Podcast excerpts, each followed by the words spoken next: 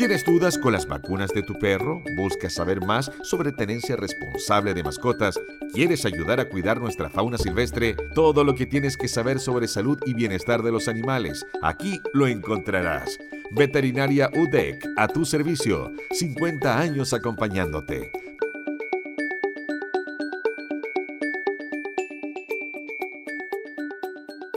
Le damos la bienvenida nuevamente, por si no lo escuchó usted, al doctor Jorge Ávila Estaño, académico del Departamento de Ciencia Animal de la Facultad de Ciencias Veterinarias de la Universidad de Concepción. Doctor, nuevamente le doy la bienvenida a Radio La Discusión. Muchas gracias, Marlene, y bueno, eh, entusiasmado de estar aquí y responder las consultas y, tratar de orientar un poco al auditor en en estos temas que para mí por lo menos son de interés y me parece que pueden serlo para parte importante de, la gente. Sí, pues como los cada día viernes en los espacios de veterinaria siempre hay un tema muy importante, interesante como el día de hoy, consumo de carne, medio ambiente y salud, doctor.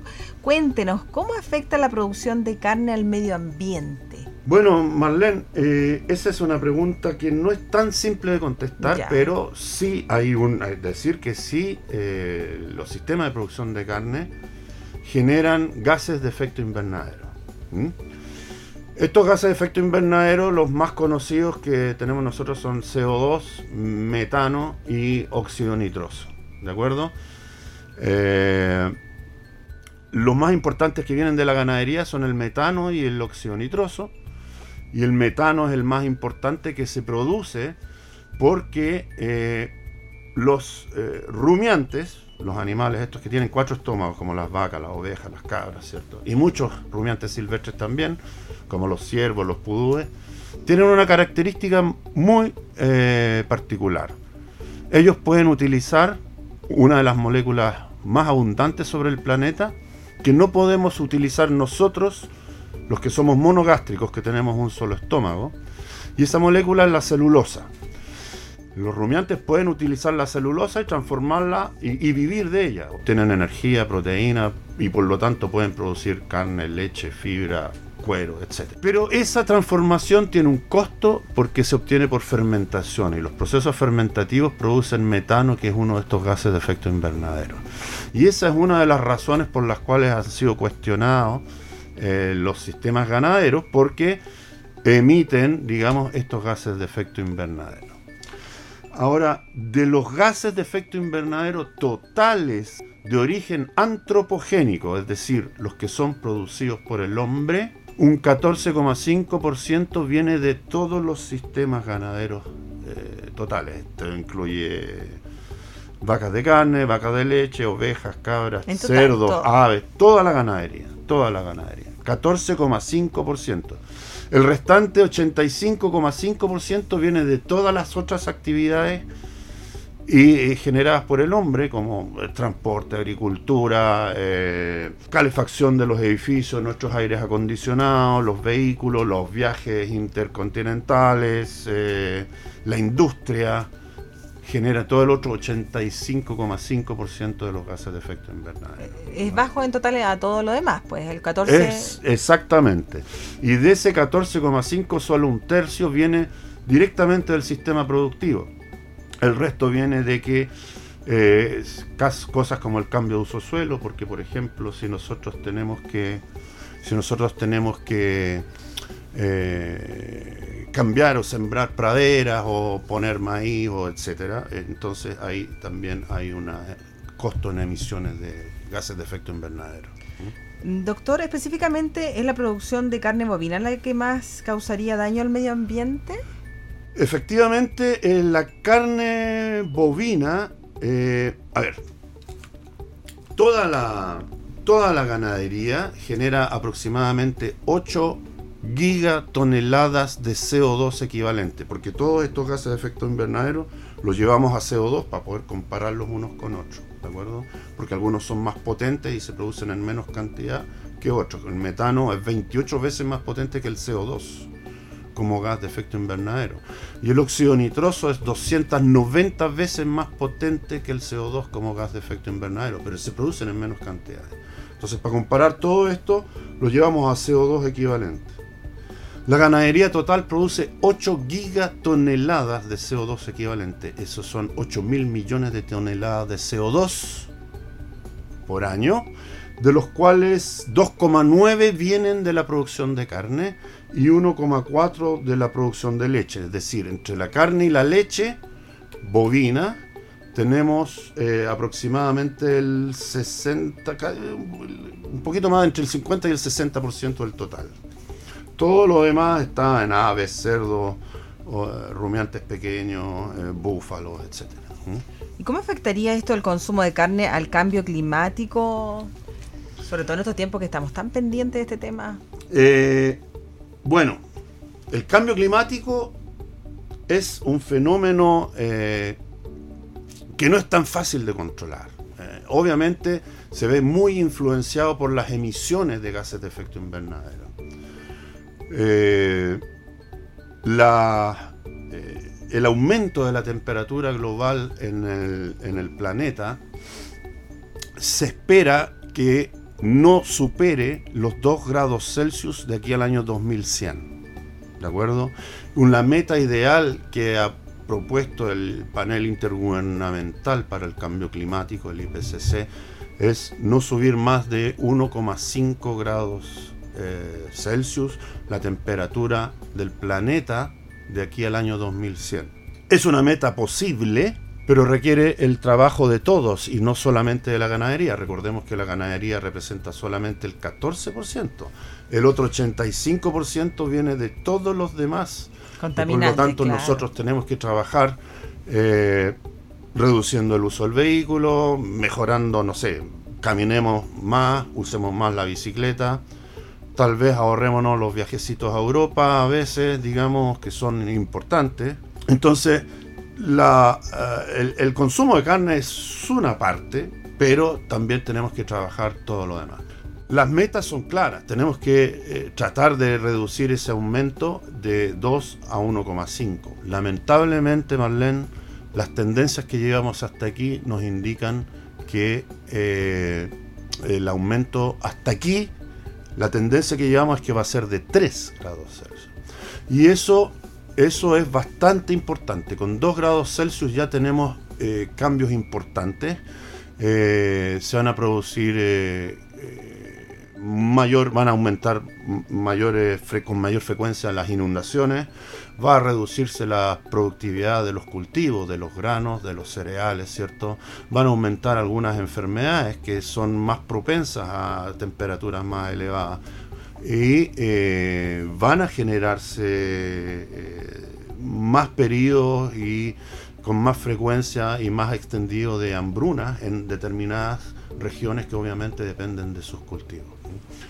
Eso también va a traer incrementos en los precios de los granos, por lo tanto hay que trabajar en el, eh, en el, eh, en el cambio climático y no es solamente la carne. Sí, pues es todo en realidad en conjunto. Ahora nos vamos a lo que tiene que ver, ¿verdad?, con el consumo de carne. ¿Se come tanta carne a nivel mundial como para perjudicar el medio ambiente? Bueno, hay que, hay que distinguir un poco eh, cuáles son los beneficios del punto de vista de la sostenibilidad y los perjuicios que, tiene la carne. En primer lugar, eh, la carne es un alimento que es prácticamente insustituible en la dieta humana. Una proteína. Es eh, fuente, es fuente de proteínas, es fuente de vitaminas, es una fuente casi exclusiva de vitamina B12, que es importante eh, un importante factor enzimático y que ayuda al desarrollo neurológico. Por eso se dice que la especie humana evolucionó gracias al consumo de carne, ¿de acuerdo? Pero también provee eh, entre, eh, entre 34 a 67% de los aminoácidos esenciales, que son esenciales para la población humana, ¿cierto?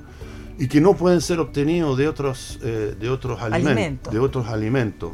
Y por lo tanto, eh, de alguna manera, eh, garantiza que es muy difícil, es muy difícil reducir o eliminar, digamos, eliminar completamente el, consumo, de el consumo de carne. Además, últimamente se han descubierto en la carne algunos ácidos grasos, Marlene, que son eh, muy importantes, muy interesantes. Son importantes para sostener también el desarrollo neurológico, eh, como eh, ácidos grasos, el EPA y el DHA, que son ácidos grasos omega 3 de cadenas largas. Pero también hay ácido linoleico conjugado y vaccénico, que son importantes en modular la respuesta inmune. Modulan la, respuesta inmune, son cardioprotectores. Fíjense ustedes, cuando antes se decía que la carne era un, eh, perjudicial para la salud cardiovascular, ¿cierto? Pero tienen ácidos grasos que son cardioprotectores, ¿cierto? Son reguladores metabólicos y son anticancerígenos. Entonces, hay una serie de propiedades de las carnes que hacen eh, difícil que nosotros dejemos de consumirla. Eh, en, Chile, doctor, la carne que más se consume es la carne de ave. Sí, 36,4 kilos por persona al año, seguido del consumo de carne de cerdo y vacuno, que equivale a 24,5 y 21,5 por persona en un año. Sí, por persona en un año. Comemos mucha carne, Marlene. Estamos al nivel de los países que comen más carne a nivel mundial. Estamos junto con Estados Unidos, Uruguay, Argentina, que son países muy carnívoros. Afortunadamente moderamos un poco el consumo de carne bovina, digo afortunadamente porque obviamente no podemos consumir un solo tipo de carne, eso no es no es normal ni sano. Siempre hay que tener una dieta, variada, una dieta variada. ¿Lo podríamos asociar del consumo de carne de ave por los precios, doctor, también? Por supuesto, por supuesto. Yo creo que todas las familias saben que cada vez es más un lujo eh, consumir un asadito, ¿cierto? Y casi lo restringimos a, algunos fines de semana, ¿cierto? Y tampoco consumimos tanta, como usted dice, tanta grasa eh, en, la carne como para hacerla perjudicial. Que ese es otro tema porque ya sabemos que las grasas de las carnes no son grasas perjudiciales como antes se decía, eh, que, que, lo, que lo eran un riesgo para la salud del, consumo humano. Sí. Eh, Pero además, Marlene, eh, hay que tener en cuenta que la población mundial está creciendo. Eh, la demanda de proteína de la población mundial va a aumentar en un 33% de aquí a los próximos tres décadas.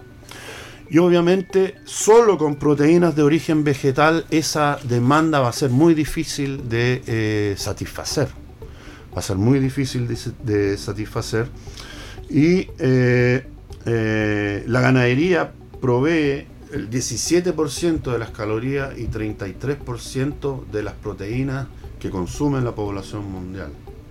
La ganadería en su conjunto. Sí, es importante también proteger el Por supuesto. Y también es un medio de sustento para más de mil millones de eh, personas en el mundo. Recordemos también, doctor, que la mayoría de la carne roja que llega a nuestro país es de afuera de Chile. Sí, por supuesto. Por supuesto. Eh, estamos aproximadamente en un 50, ya pasando el 50% de la carne que consumimos en Chile es importada. Sí. siento que dicen, se dice mucho que la carne nacional es de mejor calidad. ¿Qué tan cierto será? Eh, yo, bueno, la carne nacional es de muy buena calidad. Y la carne eh, extranjera también puede ser de muy buena calidad. Eh, lamentablemente, esta es una percepción mía y no tengo fundamentos, digamos, eh, documentarios para sostenerlo, pero me da la impresión de que no es la mejor carne la que nos envían en, realidad desde, el, extranjero, no es la de mejor calidad. ¿Por qué? Porque hay mercados que pagan más que nosotros por la carne como el mercado europeo, el mercado norteamericano, el mercado asiático, ¿de acuerdo? Entonces, obviamente nosotros podemos encontrar carnes de muy buena calidad, eh, de origen nacional, y a veces cuesta más buscar entre las carnes importadas, carnes de tan buena calidad. Sí, de tan buena calidad. Bueno, eh, interesante tema, eh, doctor Jorge Ávila Estaño, que nos ha acompañado esta mañana, académico del Departamento de Ciencia Animal de la Facultad de Ciencias Veterinarias de la Universidad de Concepción. Eh, tema, por supuesto, que nos, nos preocupa también el medio ambiente, doctor. Finalmente, un mensaje ahí para los auditores que nos están escuchando ahí, como qué podemos hacer nosotros como simples ciudadanos para cuidar en este ámbito. Bueno, respecto a ver, una cosa es respecto al medio ambiente, como dijimos anteriormente, la cosa eh, no, no, son eh, esfuerzos eh, únicos, ¿cierto? Sí, sino que tienen que ser trabajos en conjunto. Y lo otro, todo suma, eso es importante tenerlo en cuenta. Nosotros tenemos que aprender un poco a eh, tenemos que aprender a reciclar, tenemos que aprender a compostar en nuestras casas, tenemos que aprender a manejar residuos y todo eso va contribuyendo a ir disminuyendo el impacto que tenemos nosotros como humanos sobre el medio ambiente. Eh, entre eso y respecto al consumo de carne, obviamente lo único que uno puede recomendar, ¿cierto?, a la gente, a la población, a los auditores, es tener una dieta variada. Tener una dieta variada, ¿cierto? Eh, obviamente el, vegetarianismo, el veganismo es, respetable, pueden haber muchas razones eh, para adoptar una dieta vegana, sobre todo el animalismo, incluso a mí me cuesta, me cuesta aceptar que para que yo me coma un trozo de carne hay un proceso antes Hay un proceso que es difícil a mí también, de sostener. A mí también me pasa, doctor. Difícil de sostener, eh, pero es todo respetable. Claro. Pero si eh, la excusa es eh, no comer carne para salvar el planeta, el mensaje es equivocado. No vamos a salvar esa, no es la, esa no es la excusa. No, no, no, no, no, no, También ese mensaje. Está bien ese mensaje. Sí, nos quedamos con eso entonces. Le agradecemos, doctor, por su visita. Esperemos tenerlo nuevamente en el siguiente ciclo, ¿ah? Por acá. Muy bien, muchas gracias, Marlene. Y agradecer y saludar a, a todo el mundo. Todo lo que tienes que saber sobre salud y bienestar de los animales. Veterinaria UDEC, a tu servicio. 50 años acompañándote.